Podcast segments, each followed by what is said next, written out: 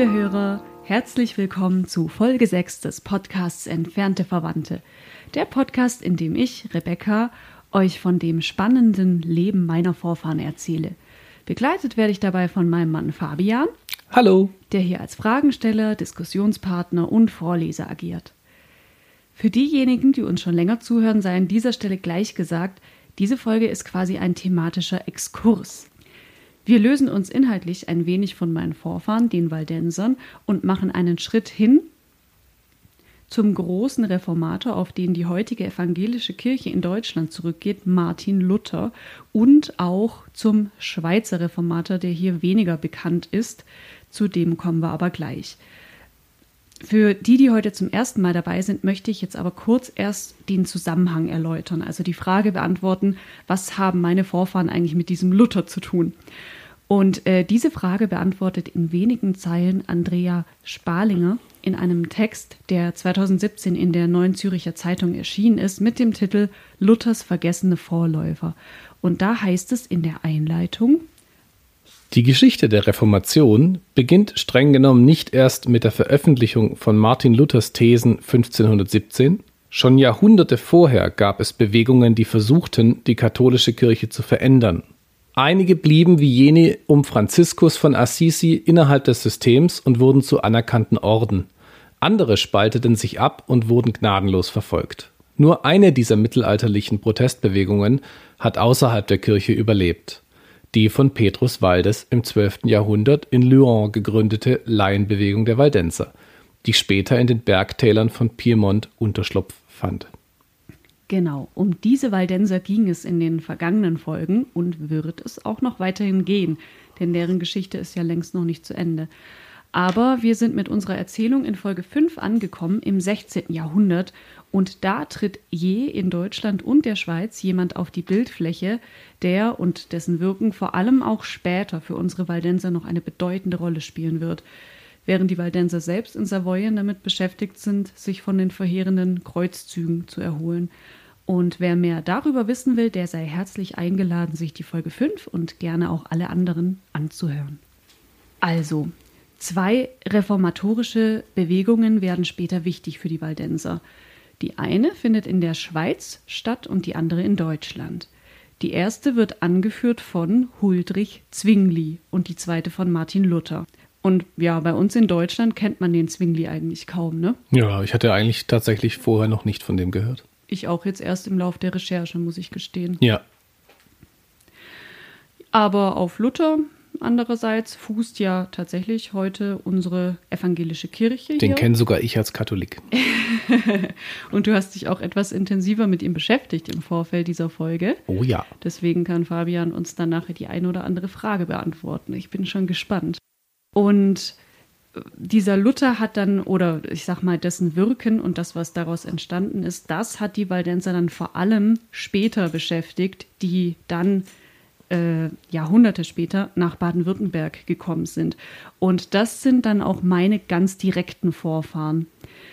Die hat das äh, mit der Religion da in Baden-Württemberg vor große Herausforderungen gestellt, aber dazu kommen wir dann noch ausführlich in einer der späteren Folgen. Jetzt bleiben wir erstmal im 16. Jahrhundert, beziehungsweise wir fangen an im Jahr 1483, 84 so um den Dreh rum, weil in diesem Jahr werden Luther in Eisleben und Zwingli in Toggenburg geboren. Also die sind oh, beide fast, fast äh, gleich alt oder mm. genau fast gleichzeitig äh, auf die Welt gekommen. Und auch der Werdegang der beiden ist eine Zeit lang sehr ähnlich.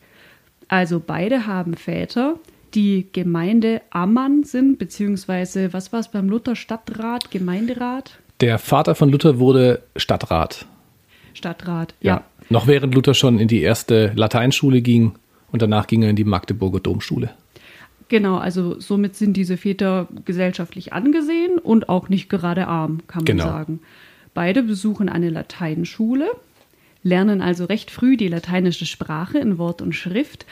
Beide besitzen eine musikalische Begabung. Zum Beispiel Luther, von dem wird gesagt, er habe die Laute gespielt, ne? Genau, er verletzte sich in seinem Studium und musste deswegen bettlägerig irgendwas tun und hat da das Laute spielen gelernt und sich damit tatsächlich in seiner Studiumszeit nebenher auch Geld verdient. Ach so, jetzt habe ich erst gedacht, er hätte sich an der Laute verletzt. Nein, das war eine Sportverletzung, denn Luther kämpfte gern mit dem Degen, sportlich, Aha. und hatte eine Oberschenkelverletzung durch einen seiner Gegner bekommen. Das war auch so ein richtiger Tausendsasser, ein Universalgelehrter, der in allem gut war irgendwo, ne? Ja, im Prinzip schon, ja. Sofern das zu der Zeit noch möglich war, äh, gab es natürlich noch Universalgelehrte und ähm, Luther zählte meines Erachtens nach da im sprachlichen Bereich später sowieso dazu. Äh, und er war ja auch wirklich ein, werden wir nachher noch merken, ein extrem guter Ausleger auch der biblischen Schrift.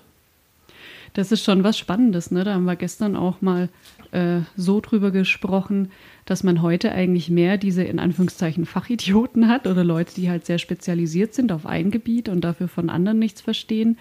Und wenn man so in die Geschichte guckt, da gab es noch viel oder der Eindruck entsteht zumindest, dass es da einige Leute gab, die von allen möglichen äh, Bereichen großes Wissen angesammelt hatten. Ich würde auch sagen, es war damals auch eher möglich. Also die Tiefen, in denen wir uns in manchen Gebieten befinden, die gab es damals nicht. Also allein wenn du heute versuchst, die IT zu verstehen, die IT, das ist ein so weites Gebiet, das schafft niemand. Da braucht man schon ein Leben oder mehr. Ich fürchte ja. Unsere beiden späteren Reformatoren hatten noch mehr gemeinsam. Und zwar erhalten beide später die Priesterweihe und studieren Theologie. Und sie überstehen die Pest mit tiefen Narben in der Seele, da diese Krankheit zahlreiche Weggefährden dahin rafft. Aber lass uns erst noch mal genauer auf Luther schauen.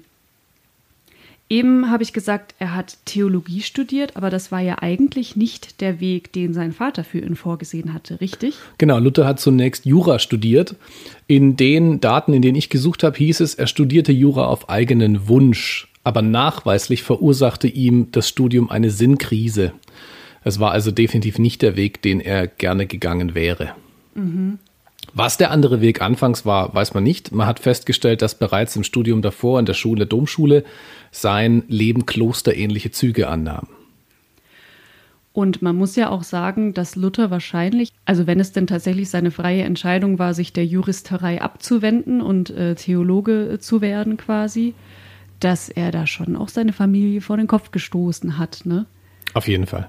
Weil ähm, dadurch, dass er ja dann vorhatte, Priester zu werden oder eben Geistlicher, war klar, er wird keine Kinder haben, jedenfalls keine offiziellen. Und mhm. das Erbe der Familie kann dann nicht an Luther weitergehen. Also er kann das, das Sach nicht weitertragen. Und, Ganz genau. Und den Reichtum mehren. Das fiel dann alles seinem Bruder zu, schätze ich. Dem Jakob, ja. Dem Jakob. So, ähm, da können wir jetzt aber mal kurz einhaken. Er war ja eigentlich ähm, zu Beginn, wie gesagt, Jurist. Dann sagtest du, er hatte eine Sinnkrise und hat sich dann umentschieden. Mhm.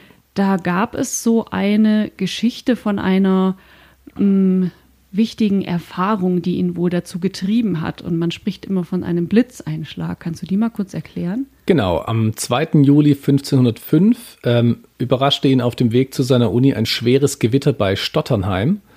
Und das Gewitter versetzte ihn in Todesangst. Und er hat da wohl der heiligen Anna gelobt, solle er das Gewitter überleben, würde er Mönch werden.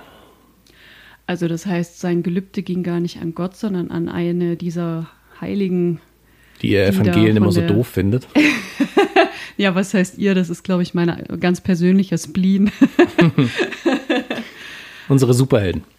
Und da sieht man aber auch natürlich, dass äh, Luther ja ein tiefgläubiger Katholik war, ne? Und deswegen erstmal ja. äh, in, die, in die katholische Lehre natürlich auch gegangen ist. Was anderes gab es ja auch nicht. Also die Pest in Erfurt hatte auch viele seiner Studiumskollegen und Professoren dahin gerafft. Mhm. Und Luther hat da wohl definitiv bemerkt, wie ähm, verletzbar das Leben ist. Und er hat sich zutiefst verunsichert gefühlt dadurch. Mhm. Also der war fast schon wie besessen davon, dass nur die Hingabe an Gott ihn retten könnte. Ja, da kommen wir auch gleich noch dazu, weil bei Zwingli war es nämlich ganz ähnlich. Wenn wir jetzt nochmal ähm, bei Luthers Entscheidung bleiben, da sehen wir, dass es ja eine ganz bewusste und disruptive war, also wirklich sein Studium abzubrechen und was anderes zu machen. Und ähm, Zwingli dagegen, der hat da eigentlich noch gemacht, was seine Eltern für ihn vorgesehen hatten. Nämlich hat er in Wien Theologie studiert. Also er selbst wollte eigentlich ins Dominikanerkloster. Wir erinnern uns, das ist der Orden, an dem die erbittertsten Inquisitoren herangezüchtet wurden. Das waren die Dominikaner. Mhm. Und da wollte Zwingli eigentlich Teil dieser Gruppe werden. Wobei die wahrscheinlich auch noch andere Qualitäten hatten, nehme ich an. Ja. Ähm, aber seine Eltern wollten, dass er lieber in Wien ganz normal in Anführungszeichen studiert und das hat er dann gemacht. Er war also folgsam, schloss dann sein Studium in Basel ab und dann kommt es eben auch bei Zwingli zu so etwas Ähnlichem wie einem Erweckungserlebnis, wenn man so will, oder, oder verschiedenen Dingen, die ihn ähm, dahin gepusht haben, dass er sich doch ähm, einer anderen Sache zuwendet.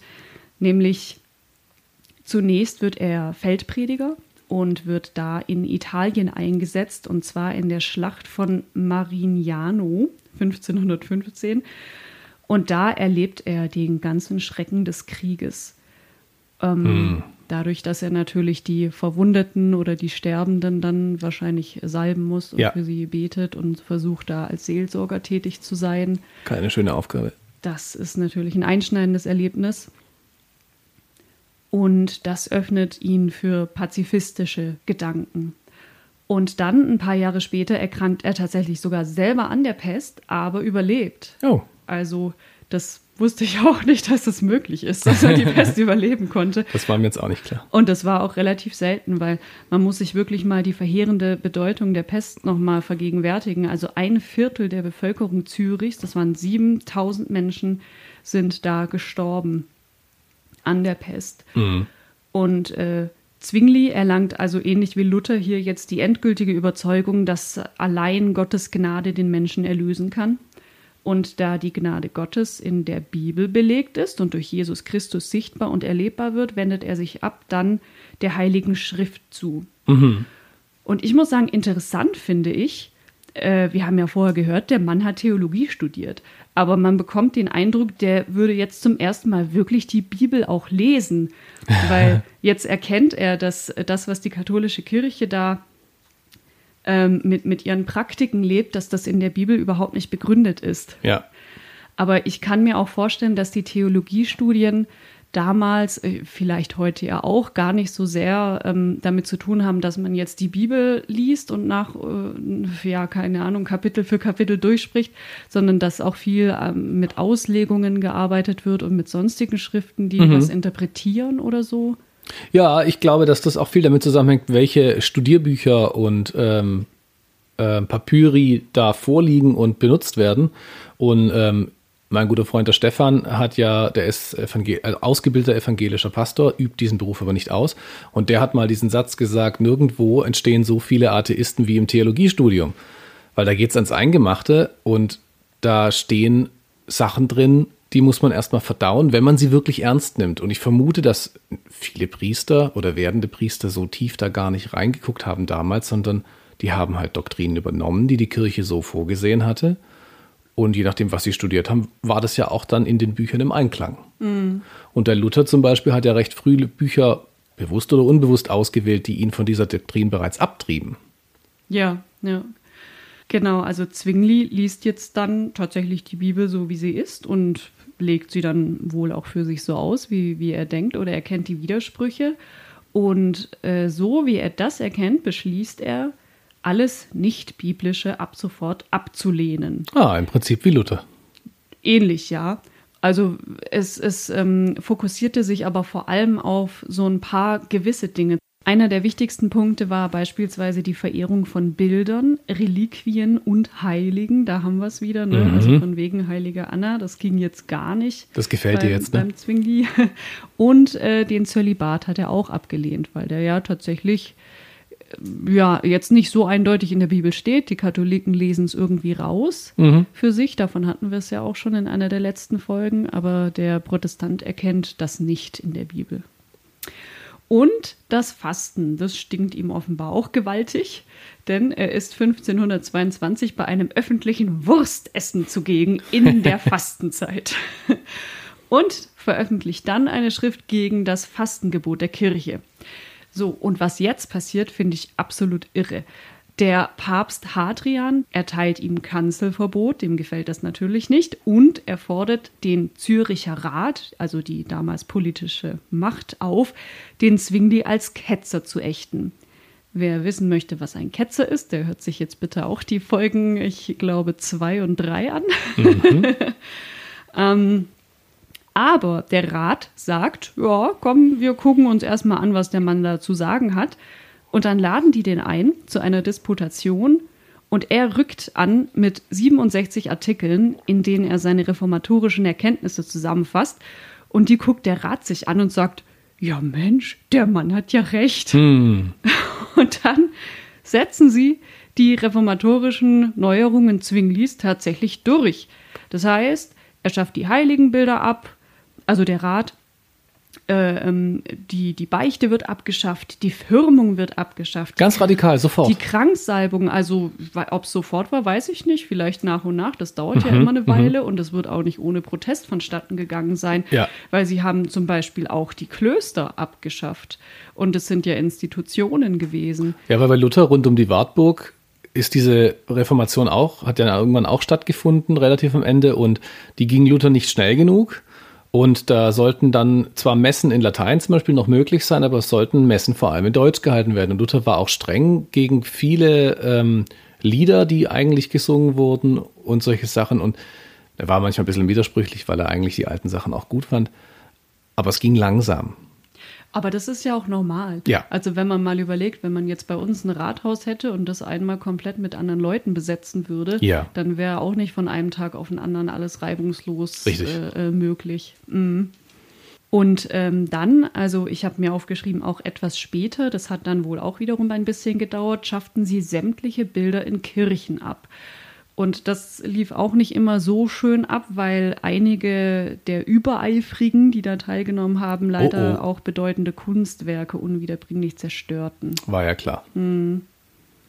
So, zu Zwingli möchte ich jetzt eigentlich nur noch kurz zwei Dinge sagen, bevor wir ausführlich auf Luther zu sprechen kommen. Und zwar zum ersten ähm, finde ich wichtig zu sagen, dass Luther und Zwingli sich einmal begegnet sind. Und zwar bei den sogenannten Marburger Religionsgesprächen. Und da haben sie sich wegen des Abendmahls so gestritten, dass klar war, die beiden gehen getrennte Wege. Hm. Es gab also keine gemeinsame reformatorische Bewegung, weil Zwingli das Abendmahl ablehnte als eines dieser, dieser Riten. Ne, mhm. so, und Luther es aber beibehalten wollte, aber ja. eben anders. Ja. Und also ich finde, daran sieht man eigentlich auch schön, wie, wie starkköpfig die waren. Ne? Also ja. das, das hatten, glaube ich, diese ganzen Bewegungen auch so ein bisschen an sich was es auch schwierig machte, eine gemeinsame schlagende Kraft zu werden, in Anführungszeichen, weil jeder da seine eigenen Ideen und Auslegungen hatte. Und dann hat man sich untereinander wegen so, wir würden heute sagen, so Kleinigkeiten verstritten, aber das war denen unglaublich wichtig. Ja, das waren für die auch keine Kleinigkeiten, denn ja. wir reden hier ja von Glaubensdoktrinen, von ja. Grundlagen und mit denen hängt ja ein ganzer Rattenschwanz von Schlussfolgerungen zusammen. Ja, genau. So, und das Zweite, was ich noch zu Zwingli sagen will, ist, 1529 ähm, kam es in der Schweiz zum Kappeler Krieg, also es war ein erster und ein zweiter Krieg, und zwar ein offener Bürgerkrieg zwischen Katholiken und Protestanten. Und in dessen Verlauf ist Zwingli dann sogar auf dem Feld gestorben, obwohl er ja anfangs so pazifistische Wege eingeschlagen hatte, ist er dann doch als Soldat seiner eigenen Reformbewegung ähm, zu Tode gekommen. Und äh, ja, das Ende war auch nicht so schön. Also sein Leichnam wurde gevierteilt und verbrannt. Autsch. Ja. Wir gehen jetzt nochmal zurück an die Weggabelung, von der aus Zwingli und Luther zwei verschiedene Abzweigungen nehmen. Und zwar zu dem Punkt, ab dem die Abwendung von der katholischen Kirche beginnt. Zwingli störte sich ja am Fasten, haben wir vorher gehört. Luther aber war vor allem mit dem Ablasshandel unzufrieden. Mhm. Und äh, Fabi, du hast dich ja für uns in Luthers Biografie eingelesen. Erzähl doch mal, was es mit diesem Ablasshandel auf sich hatte. Bei dem Ablasshandel geht es darum, dass man mit einer Geldzahlung ähm, sich die Zeit im Fegefeuer ersparen kann. Oder zumindest in Teilen ersparen kann, je nachdem, was die Bulle, die man da erwirbt, sagt. Ist also nicht immer genau das Gleiche, aber auf gut Deutsch gesagt, zahlst ein bisschen Geld, bist wieder frei. Ja, ein bisschen ist gut, gell? Ja, in Teilen sehr teuer. Der Luther hatte nicht von Anfang an ein Problem mit dem Ablasshandel an sich. Der Luther hatte mit der damit verbundenen Leichtigkeit und Faulheit der Christen sozusagen ein Problem, dass man mit einem einfachen Seufzer sich seine Sünden entledigen könnte. Also man zahlt was und weg ist und man muss gar nicht dafür selber gerade stehen. Ja, genau. So empfand er das. Ähm, und Luther war ja, wie gesagt, auf einer Reise ins Innere und erkannte in seiner Welt, dass der Christ eben im Inneren seine äh, Sünde verbüßen muss und das nicht mit äußeren Handlungen erledigen kann. Und am 31. März 1515 erließ der Papst Leo X. eine Ablassbulle und die sollte, ich glaube mehr oder minder offiziell, dem Neubau des Petersdoms in Rom dienen. Also damit wurde der dann bezahlt. Also die haben einfach Geld gebraucht und Genau. haben gesagt, dann machen wir es doch jetzt mal teurer. Oder wie? Nicht unbedingt teurer, sondern dann machen wir eine extra Bulle und bei der ähm, war mehr oder minder das Besondere, dass die fast jegliches Gelübde und jegliche Sünde fürs Fegefeuer wieder freikaufen konnte. Also die ah, Zeit. All for one oder wie nennt man das? Äh, Ausverkauf. Genau. Kauf zwei, Sale. krieg drei, ne? Und ähm, in der Bulle hat der Mainzer Erzbischof sich später selber noch mit reingeschrieben, um äh, das Bezahlen seiner Schulden beim Bankenhaus Fugger zu begleichen. Also sehr weltliche Angelegenheiten. Ja, das war ja oft so. Das, davon hatten wir es ja schon, dass es sehr, sehr vermischt war, Ja. immer die ja, Dinge da. Und das äh, gefiel dem Luther natürlich überhaupt nicht. Und dann hat er 1517 sein Traktat über die Ablässe veröffentlicht. Und er schrieb seinen Brief mit 95 Thesen an mehrere Bischöfe und Gelehrte und bat um deren Meinung. Genau, das ist äh, eine sehr wichtige Sache. Also wir sind jetzt an der Stelle, wo, wo wir sagen, Luther, der findet das alles so blöd, dass er seine Verärgerung öffentlich machen will. Ne? Ja. Und zwar mit diesem berühmten Thesenanschlag 1517. Mm, Was genau hat es denn damit auf sich? Also ich habe zum Beispiel mal gehört, es heißt ja immer im Rallye-Unterricht, das waren 95 Thesen. Jetzt habe ich aber gelesen, das stimmt vielleicht gar nicht. Und der hat die wahrscheinlich auch gar nicht selber angenagelt, sondern da gab es immer so einen Hausmeister, der das gemacht hat oder so. Was kannst du denn darüber erzählen? Also es ist nicht abschließend geklärt. Die unterschiedliche Anzahl der Thesen erklärt sich dadurch, dass wohl beim Drucken manchmal falsch gezählt wurde. Also so mancher Drucker vertat sich. Der Melanchthon, das war ein Zeitgenosse von Luther, sagte, der Luther hätte die selber angeschlagen an dieser, am Hauptportal der Schlosskirche in Wittenberg. Äh, Das wurde langsam, lange als ahistorische Legende betrachtet und es gibt aber eine Notiz Georg Röhrers äh, von 2006, die da entdeckt wurde ähm, und jetzt in der das bestätigt wurde und jetzt gilt es wieder als wahrscheinlicher, aber da ist nichts abschließend geklärt. Und Georg Röhrer ist ein Historiker.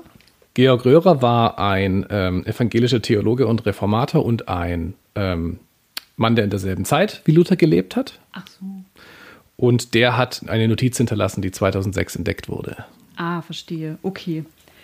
Na gut, sei es drum. Wichtiger als die Zahl ist ja eigentlich, was drin stand. Ja. Und im Wesentlichen ging es ja bei diesen Thesen um die Kritik eben am Ablasshandel, wie eben schon gesagt, und diese lasche Praxis der Sündenvergebung. Was dann folgt, ist ähm, ein Jahr später ein Verhör durch den äh, Kardinal ja, Cajetan, ich weiß nicht, ob ich es richtig ausspreche, in dem Luther gebeten wird zu widerrufen, aber er verweigert. Und dann bekommt er, zwei Jahre später, eine päpstliche Bannandrohungsbulle und verbrennt die einfach öffentlich. Also Genau. Bannandrohung dazu vielleicht nochmal. Wir hatten ja über den Kirchenbann auch schon gesprochen in einer vorangehenden Folge. Da wird man eben von der kirchlichen Gemeinschaft ausgeschlossen. Aber ja, Luther sagt einfach, ist mir doch wurscht.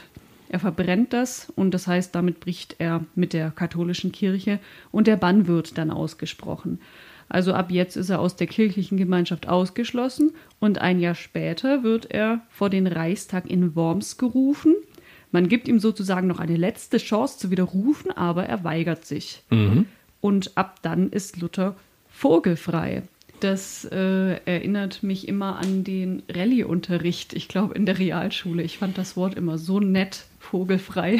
Aber es bedeutet ja eigentlich das genaue Gegenteil. Ne? Der Vogel ist zwar frei, ähm, aber er kann auch jederzeit von jedem abgeschossen werden. Ganz genau. Also das ermächtigt jeden Bürger im Prinzip, den Luther sofort festzunehmen oder auch zu töten. Und darauf hatten sie wahrscheinlich gehofft, aber es kommt anders. Es kommt anders, denn sein Landesherr bringt ihn in Sicherheit. Und jetzt fängt die spannende Geschichte an. Jetzt wird er inkognito in die Geschichte eingehen. Der Luther schreibt noch an einen Freund, den Lukas Kranach, ich lass mich eintun und verbergen, weiß selbst noch nicht wo.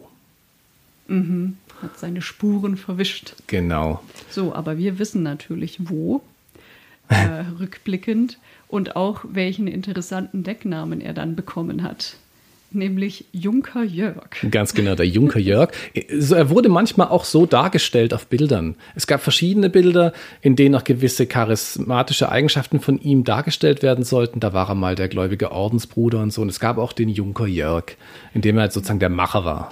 Das mit den Bildern ist sowieso noch mal eine interessante Story. Da würde ich gerne ganz kurz abzweigen. Mhm. Und zwar haben wir ja vorher gesagt, der Buchdruck wurde ähm, erfunden, aber man hat nicht nur Geschriebenes gedruckt, sondern auch Bilder. Und das war auch sehr wichtig, gerade weil ein großer Teil der Bevölkerung damals ja auch noch nicht alphabetisiert war, also das heißt weder lesen noch schreiben konnte. Ja. Und für die waren dann hauptsächlich diese Bildchen. Und Luther hat es damals mit Hilfe, ich glaube, eines, eines Freundes oder eines Bekannten von ihm, der Drucker war, sehr gut verstanden, die Bilder für sich zu nutzen und hat im Grunde genommen eine Urform von PR gemacht, kann man sagen, indem er sich eben auf verschiedene Weisen darstellen ließ, in so, was waren das, ich glaube, Kupferstiche oder irgendwelche Stiche, die dann eben vervielfältigt wurden. Ja. Und dann sah er mal, ähm, ja, war, war er auf, auf solche Weisen abgebildet, wie er es dem Volk zeigen wollte. So bin ich oder so will ich euer Vorbild sein. Es gab Bilder zum Beispiel von ihm ähm, mit einem etwas übergroßen Gelehrtenhut, das sozusagen betonen sollte, dass er ein Denker war und, und äh, gut nachdachte und äh, sozusagen sehr logisch handelte. Mhm, mh. Und später gab es, glaube ich, auch eins von ihm und seiner Frau, was dann auch noch ja. Diese ähm, Bedeutung unterstrich von auch jemand, der predigt, darf heiraten. Genau. Und er wurde dann jedenfalls auf die Wartburg gebracht, im Geheimen, unter dem Schutz seines Landesherrn. Genau, die berühmte Wartburg, die man heute noch besuchen kann. Und da gibt es eine Legende von einem Tintenfass. Und zwar wird erzählt, Luther hätte dort die Bibel übersetzt, was er ja auch getan hat, also das Alte Testament, äh, das Neue Testament vom Lateinischen ins Deutsche. Und währenddessen heißt es, sei ihm der Teufel begegnet und er habe ein Tintenfass auf den Teufel geworfen und ihn damit vertrieben. Und diesen Tintenfleck, den könne man heute noch sehen. Was hat es denn tatsächlich auf sich mit dieser Geschichte? Luther selbst hat in seinen Tafelgesprächen später gesagt, der Teufel sei ihm auf der Wartburg mehrfach begegnet und er hätte ihn mit unter anderem der Tinte in die Flucht geschlagen. Da war dann noch nicht so ganz klar, was damit gemeint ist. Der Tintenfleck selber an der Wand in der Wand Wartburg war erst 100 Jahre später da. Und der wurde angebracht für Touristen. Die mhm. durften sich da ein Stückchen von abkratzen und mitnehmen und wenn als Reliquie ja, im Grunde als Reliquie im Grunde und äh, wurde wieder neu aufgepinselt, sobald er zu sehr verblasst war. Ich nehme ja an, dass Luther gemeint hat, mit Tinte habe ich den Teufel vertrieben. Eben indem er die Bibel übersetzt hat, hat er so ein großes Werk an Gott getan, ja. dass er geschafft hat, den, die Welt ein Stück besser zu machen oder eben den Teufel damit äh, zurückzudrängen. Das, das, wäre so meine persönliche Interpretation. Ja, und das glaube ich auch, weil Luther auch in gewissen Zeiten ähm, weil er ja seine Gedanken zu Ende dachte, sogar eigentlich zu dem Schluss kam, dass weder Kirche noch Papst unfehlbar seien weil sie so offensichtliche Fehler schon gemacht hatten. Und am Schluss hat er sogar gesagt, der Papst ist wahrscheinlich der Antichrist. Ja, große Töne. Ja. In jedem Fall begeht Luther, wie wir eben schon gesagt haben, auf der Wartburg seine, finde ich, wichtigste Tat, denn er übersetzt ja das Neue Testament ins Deutsche. Und diese Luther-Übersetzung, die begleitet uns bis heute und ist eine der wichtigsten äh, Übersetzungen für evangelische Christen. Aber was mir früher nicht so ganz klar war im Religionsunterricht, ich weiß nicht, ob das so gesagt wurde oder ich mir das nur so gemerkt habe, ich dachte jedenfalls immer, Luther sei der Erste gewesen, der die Bibel ins Deutsche übersetzt hat. Das stimmt aber nicht, ne? Das stimmt nicht. Es gab vorher bereits 14 hochdeutsche und vier niederdeutsche Übersetzungen. Ähm, das Problem war, dass zu der Zeit, wo Luther übersetzt hat, war sowohl das Hochdeutsche als auch das Niederdeutsche wahrscheinlich für die meisten Leute nicht mehr wirklich verständlich. Die hatten damit wahnsinnig Probleme und der Luther hat das damals in das Ostmitteldeutsche seiner Heimat übersetzt. Und dabei auch den Leuten sehr sozusagen aufs Maul geschaut und auch Wortschöpfungen da gemacht. Und ein paar sind, da habe ich ähm, in Erfahrung gebracht. Die finde ich ganz nett. Also den Sündenbock hat er wohl gemacht. Also den, er hat quasi das in die Bibel reingeschrieben ja. und damit, dass es da drin stand, wurde das dann zu einem geflügelten Wort. Ganz genau. Da kommt auch noch der Lückenbüßer, der Lockvogel und auch die Dachrinne, was mich sehr überrascht hat, weil eine Dachrinne gab es sicherlich vorher schon. So ein weltlicher Begriff auch. Und die Redewendung Perlen vor die Säue werfen ist wohl auch von ihm. Wahrscheinlich hat er immer gedacht, das macht er, weil seine Ideen so genial sind und ihm keiner zu. Naja, oh. gut. es wurde ihm durchaus zugehört, so ist es ja nicht. Das denke ich doch auch. Luther kommt nun eine Erfindung aus dem Jahr 1517 zugute, welche überhaupt die Welt revolutionieren sollte, und zwar der Buchdruck. Davor war es ja so, dass man in den Skritorien oder eben auch privat, sofern man des Schreibens mächtig war, sich Bücher abgeschrieben hat oder einzelne Texte abgeschrieben hat. Ähm, wir haben das auch von den Waldensern gehört. Die hatten, wenn sie Bibeln bei sich trugen, ähm, eigenverfasste, also eigen abgeschriebene kleine Büchlein oder teilweise eben auch nur einzelne Blätter, einzelne Geschichten aus dem Neuen Testament dabei. Und ansonsten musste man das auswendig lernen, damit es nicht in Vergessenheit gerät. Ja. Und jetzt ist da eine komplett neue Technik plötzlich auf dem Markt, die dabei hilft, Gedanken zu vervielfältigen und damit auch zu verbreiten und zu verteilen in einer Geschwindigkeit, wie es vorher nicht möglich gewesen ist. Korrekt. Das heißt also, mit dieser Übersetzung, die dann auch vervielfältigt wurde, konnten die Menschen jetzt erstmals das Wort Gottes selbst lesen und ich denke, es muss ihm damit ähnlich gegangen sein wie Waldes damals. Also sie stellen fest, das, was die katholische Kirche erzählt, ist ja gar nicht wahr. Und dann rasten die erstmal komplett aus und zetteln einen Bauernkrieg an. Richtig, und der war 1424 bis 25. Und äh, zunächst hatte Luther durchaus in Teilen Sympathie für diese Bewegung. Die Bauern schrieben zwölf Artikel, mit denen sie sich rechtfertigen wollten bei ihren Forderungen. Und der Luther hat die hat sich relativ schnell von diesen distanziert als unbiblisch, als biblisch unbegründet, ähm, hat aber zugleich sowohl Fürsten als auch Bauern zur Friedfertigkeit aufgerufen. Und als dann das immer schlimmer wurde, hat der Luther sich komplett von diesen Bauern entfernt und distanziert und die auch als äh, mordisch und räuberische Rotten bezeichnet. Ich denke, was wichtig ist zu verstehen, ist, ähm, dem Luther ging es hauptsächlich eher um so die theologischen Auslegungen, kann man fast sagen. Ja. Und die Bauern haben das, was sie da gelesen haben, ganz direkt auf ihr eigenes Leben bezogen ja. und haben rausgelesen, dass das Ständetum nicht in der Bibel begründet ist und Richtig. sie das deswegen abschaffen wollen. Dazu vielleicht noch kurz die Erklärung. Stände, die gab es damals, sowas wie Gesellschaftsschichten, kann man sagen, oder, oder Kasten. Und die Bauern waren also im niedrigsten Stand und hatten die wenigsten äh, Rechte, aber eine ganze Menge Pflichten. Und da ja in der Bibel steht, vor Gott sind alle gleich, dachten sie, naja, das muss doch dann auf der Welt auch gelten. Und haben dann entsprechend angefangen loszuschlagen und diesen Krieg zu beginnen. Ja. Und das hat Luther so aber nicht rausinterpretiert. Also interessant finde ich, dass man jetzt zwar eigentlich die gleiche Grundlage hat und theoretisch jeder es lesen und verstehen kann, aber ganz so einfach ist es dann wohl eben wohl doch wieder nicht. Ja, genau. Aber ich finde, ähm, dass Luther in seiner Sola Gratia schreibt, dass die Menschen vor Gott gleich sind. Und wenn dann der Bauer das liest, ich wüsste nicht, zu welchem anderen Schluss er kommen sollte. Naja, er kann ja sagen, klar, vor Gott sind wir gleich, aber das bezieht sich doch nicht auf das Diesseits, sondern auf das Jenseits. Ja, das ist, glaube ich, zu viel verlangt in dem Moment. Möglich. Also vor allem, glaube ich, wenn man mal überlegt, in was für einer Zeit wir uns befinden, es, es standen ja eh schon viele Zeichen auf Sturm, weil Luther war ja nicht der Einzige, der reformatorische Gedanken hatte. Es genau. gab ja viele andere Strömungen und das muss alles auch bei den Bauern irgendwo angekommen sein. Das heißt, die waren ohnehin schon unzufrieden. Ähm, Dann sind sie immer mehr und mehr geschröpft worden und dann lesen sie in so einem Buch ja auch andere Sachen, von denen sie dann feststellen, wir sind die ganze Zeit über belogen worden. Was wollen Ja. wir denen überhaupt noch glauben? Mhm. Also da reißt einem schon mal die Hutschnur. Ja, interessanterweise, du hast es ja gerade schon gesagt, hat Luther sich dann auch gegen die Bauern ausgesprochen, also ganz offen gegen die gestellt. Das heißt, er hat Genau. jetzt eigentlich Feinde von zwei Seiten gehabt, einmal den Klerus und einmal das äh, Bauernvolk. Aber das war ihm wohl ziemlich egal.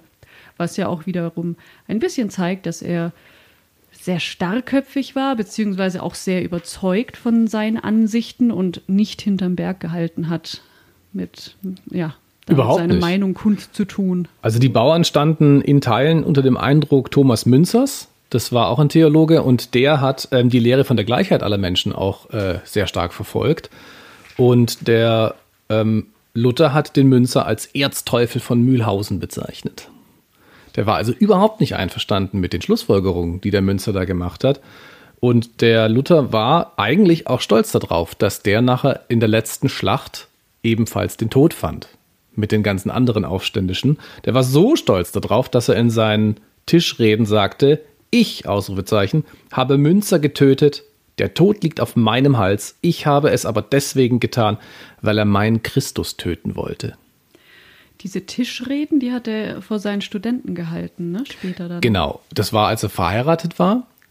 Und ähm, da wurde oft in sein Haus geladen. Seine Frau hatte ein bisschen Geld mit in die Ehe gebracht und auch die Ehe wurde geldlich belohnt von seinen Freunden und den Adligen drumherum, weil er hatte ja vorher wenig Geld tatsächlich. Ähm, und dann haben sie immer wieder geladen. Das waren auch sehr beliebte Anlässe und er hat währenddessen oft Reden gehalten und die wurden aufgezeichnet. Also mitgeschrieben.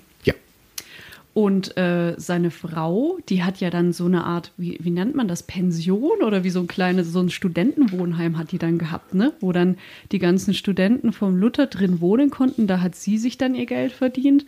Und Ja. er selber, seine, seine ähm, Stunden waren wohl auch nicht ganz billig. Also er hat schon äh, auch von den Lebenden genommen, wie man so schön sagt.